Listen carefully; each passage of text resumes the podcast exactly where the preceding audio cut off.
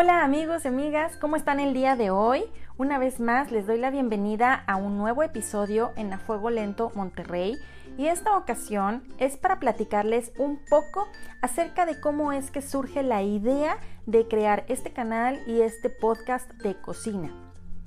Y es que la verdad yo creo que soy una chef en el cuerpo de otra profesionista. Y se preguntarán que por qué les digo esto.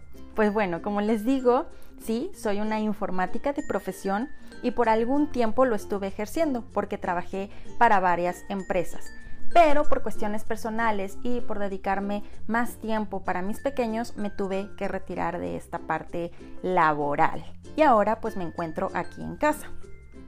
Pero tengo que reconocer que de verdad a mí, pues sí la cocina me gusta muchísimo, es algo que me llama y tipo no lo veo como que es una obligación el tener que meterme a la cocina a hacer algo de comer.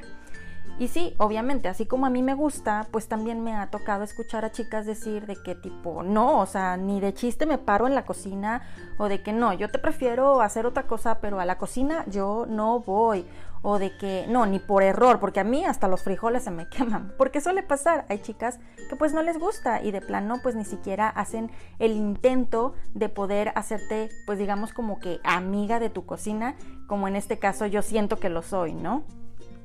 Y ya me estoy imaginando la cara de muchos al escuchar que alguien diga, o al menos que una mujer diga, me encanta la cocina. Y se estarán preguntando, oigan, ¿cómo es que esta mujer se dio cuenta que le gustaba tanto la cocina? O bueno, a lo mejor no tan exagerado de que tanto, pero que diga al menos, me gusta la cocina. Bueno, pues les voy a platicar un poquito a modo resumido porque pudiera ser una historia muy larga si así nos lo proponemos, pero no es la idea aburrirlos con mi historia. En fin, se remonta a cuando vivía en casa con mis papás. Y bueno, obviamente cuando yo vivía con ellos, pues no hacía eh, eh, las actividades de cocinar o las actividades de encargarme de la casa, porque pues obviamente eso lo hacía mi mamá.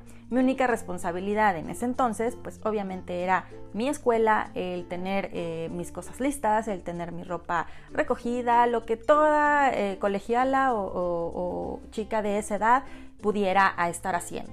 En fin, la primera vez, y déjenme comentarles que la recuerdo muy bien, que tuve que cocinarme, fue porque mi mamá tuvo que salir de viaje. Y recuerdo que en ese entonces, pues ella no tuvo esa oportunidad de poderme ya dejar algo preparado que simplemente lo tomara yo y lo pudiera calentar. Pues ni modo, hay que entrarle a la cocina, esto no se va a hacer solo. Entonces empecé a buscar y dije, bueno, ¿qué puede ser algo tan complicado que me pueda hacer? Y obviamente empiezas a ver en la alacena de que, ok, atún, no, no se me antoja. Esto, no, tampoco se me antoja. Una sopa, no, tampoco. Pues ni modo, dije, ah, espagueti. Pues espagueti es algo muy rico, algo muy fácil, muy sencillo de preparar. Pues vamos a hacer un espagueti. Sí, claro, Maribel. A ver, ¿y cómo se prepara el espagueti? Chin, ahí es cuando te das cuenta que dices, Oye, tantas veces que has visto preparar a mamá el espagueti, ver qué hace, cómo lo hace, pero no le estás poniendo esa atención de vida de decir, en algún momento yo lo voy a llegar a hacer sola o sea, no. Entonces, obviamente dije, pues, ¿qué voy a hacer? Pues ni modo, hay que hablarle por teléfono y que me explique en un 2x3 cómo es que le tengo que hacer. Y eso fue lo que hice. Le hablé por teléfono y le dije, mamá, échame la mano, no sé cómo hacer esto, este, ¿qué tengo que hacer primero? ¿Qué sigue después? ¿Qué, y, qué es el último paso? O sea, a modo resumido, pero que me quede un espagueti comible. Y ya, obviamente, o sea, fue un oso total, pero lo logré hacer. Al final del día, pues obviamente logro desbloqueado. Lo logré y fue cuando por primera vez dije, wow, la verdad es que no fue tan complicado como yo lo había pensado. Pero aquí viene lo bueno, porque esto, o sea, no era nada comparado con lo que era hacer algo de más nivel, ¿verdad? Y el verdadero reto vino cuando por medio de mi trabajo tuve la oportunidad de independizarme lo cual pues obviamente implicaba un cambio de residencia, o sea, ya no iba a estar cerca de mamá y pues agárrate, porque ahora sí, pues no iba a estar ahí mami que te iba a hacer la comida todos los días y la iba a tener calientita, servida en la mesa después de que llegaras del trabajo, ¿verdad? Entonces, ahí mero fue cuando le tomé ese amor a todo esto de cocinar, porque aunque las primeras veces le hablaba a mi mamá para que me explicara tipo de cómo hacer algún platillo que me gustara o simplemente el no estar comiendo lo mismo todos los días y tener una variedad, pues era ella la que la que me estaba explicando pues a través del teléfono. Y obviamente que no es lo mismo. ¿Por qué? Porque no, no la tienes ahí a un lado que te diga tanta cantidad de esto, no, fíjate, lo estás haciendo mal, no, fíjate, este, muévele más acá o, o hazle esto o hazle el otro. O sea, no, era a distancia y a como le entiendas. Y muchos dirán, oye, no, pues realmente lo estás haciendo porque lo tienes que hacer o porque es una obligación, porque si no, no tienes que comer. Y no, la verdad es que no es así, porque no nada más me atenía a que yo tuviera que hablarle a mamá para que me explicara algo. Simplemente yo empecé a buscar en internet, dije, a ver, ¿qué puedo encontrar de nuevo? ¿Qué puedo yo explorar y poder hacer de nuevo en la cocina? Que me pueda gustar y así de diferentes fuentes que me ayudaran a adentrarme a todo este, a este tema que es la cocina. Y algo que me gusta muchísimo en, en, esta parte es de que tú puedes modificarle, o sea, no es algo que está escrito en la piedra, o sea, no, tú puedes moverle un poquito a los ingredientes, agregarle algún otro ingrediente que te guste, etcétera, y puedes improvisarle. Eso es lo padre de la cocina. Por eso es que me gusta muchísimo también esto de cocinar. Y claro, como todo, al principio fue complicado, sobre todo porque mi mamá no era de esas personas que tuvieran una medida exacta de cada ingrediente que utilizaba en sus recetas, simplemente pues lo hacía al tanteo, porque antes así lo hacían, o sea, no era que tuvieran una medida exacta. Y eso, súmale, que yo a distancia y aprendiendo, no, bueno, ahí agárrense que tuve dos que tres tropezones en, en mis guisos, pero bueno, después de eso fui aprendiendo y sin embargo adquirí esa habilidad de mi mamá, pues de poderlo hacer también al tanteo. Ya cuando yo les grabo los, los videos a ustedes, obviamente yo ya saqué una medida exacta para poderles compartir y que obviamente sus guisos queden de lo más delicioso.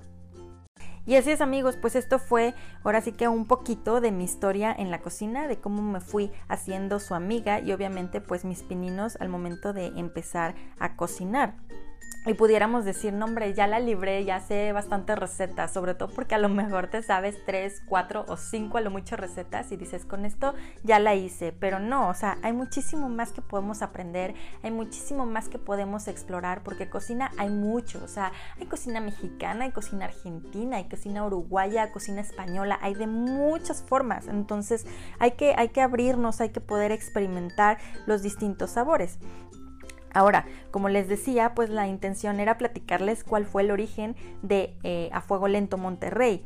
Y es que la verdad, después de todo lo que viví, pues me casé. Y aquí viene mi verdadera aventura, porque con esto se me vino de nuevo otro cambio de residencia. Entonces ahora fue en Monterrey y pues yo siendo originaria de la Ciudad de México, pues ya se imaginarán, la comida pues es distinta, no encuentras toda la variedad que en la Ciudad de México hay de comida. Y no es queja, porque la verdad es que me encanta la ciudad de Monterrey, me encanta su comida, sobre todo la carne asada. Amo la carne asada, es deliciosa pero efectivamente era adecuarme a algo nuevo, aprender nuevas cosas.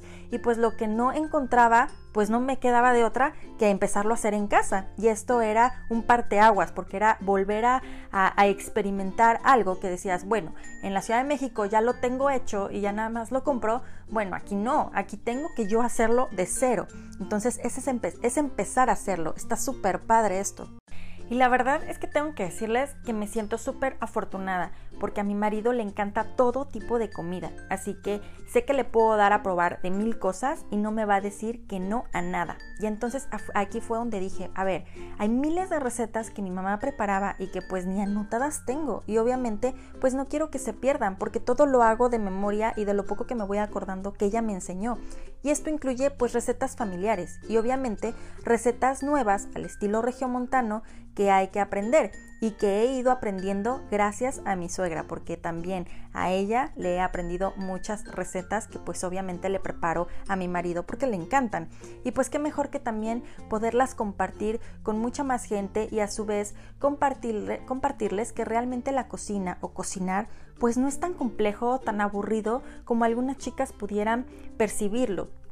Y me dije, a ver, si pudiera llegar a cada una de estas chicas y enseñarles y contarles mis experiencias, pues seguro se animarían e intentarían probar y hacerse amigas de su propia cocina y sacar ese chef que todas llevamos dentro. Claro, algunas pues la llevan más que otras, pero de algún modo todos lo compartimos. Y entonces aquí fue cuando mi esposo me dijo, oye, ¿por qué no haces un canal de cocina? O sea, aprovecha que te gusta y lo puedes compartir con más personas. Es la mejor forma y la más fácil de compartir ese gusto que tienes. Y una vez pues decidido el asunto, obviamente pues platiqué con mi suegra, porque pues también la idea era poder incluir sus recetas, porque ojo, es bien importante dar esos créditos a quienes lo merecen ya que como todo, pues a fuego lento no lo hago solo yo. Esto está conformado de varias piececitas importantes y una de ellas, tanto pues mi mamá como mi suegra con sus recetas y también en todo caso pues mi cuñada porque la verdad es que también le tengo mucho que agradecer a mi cuñada, la esposa de mi hermano, porque ella me ha ido también compartiendo algunas de sus recetas y recordando pues recetas que también hace de mi mamá, que la verdad es que a, mí ya se me fueron, o sea, se me olvidaron o, o simplemente pues ella ya no tuvo la oportunidad de compartirme. Y otra pieza también bien importante, mi director de cámaras, al cual amo, adoro. ¿Qué haría yo sin mi director de cámaras, el cual es mi esposo? Porque obviamente el teléfono no se mueve solo, ¿verdad? Y obviamente pues él es el que me dice, muévete aquí, haz esto, haz lo otro, te equivocaste, vuelve a grabar, etcétera, etcétera. Lo adoro. Entonces, ¿qué haría yo sin mi director de cámaras? Y obviamente también mi concuña, que también es súper, súper importantísimo, porque es quien se encarga de hacer que nuestros videos se vean súper bonitos, ya que se encarga de la edición, de todos los diseños e inclusive de nuevas ideas. Así que como pueden ver, en A Fuego Lento Monterrey somos todo un equipo y estamos súper encantados de poder compartir con todos ustedes todo lo que sabemos, todo lo que conocemos y, por qué no, hasta lo que vamos aprendiendo. Y bien, así fue como creamos este canal, en el que hemos ido compartiéndoles lo que hemos aprendido e incluso, pues al mismo tiempo voy aprendiendo cosas nuevas y a su vez compartiéndoselas. Y así es amigos y amigas, espero no haberlos aburrido con toda esta historia de cómo me adentré a la cocina y de cómo es que surgió este canal de A Fuego Lento Monterrey. Les quiero dar las gracias infinitas por haberme acompañado y con esto damos por terminado el episodio de hoy y los esperamos aquí en nuestro próximo episodio. Que tengan un excelente día.